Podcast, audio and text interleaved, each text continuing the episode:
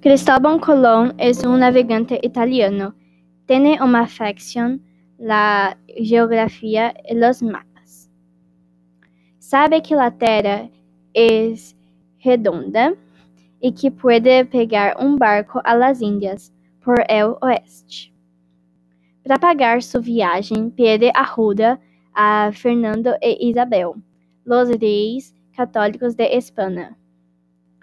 Sus tres carabelas, la Nina, la Pinta y la Santa María, empiezan su viaje. Em 12 de outubro, legam a América.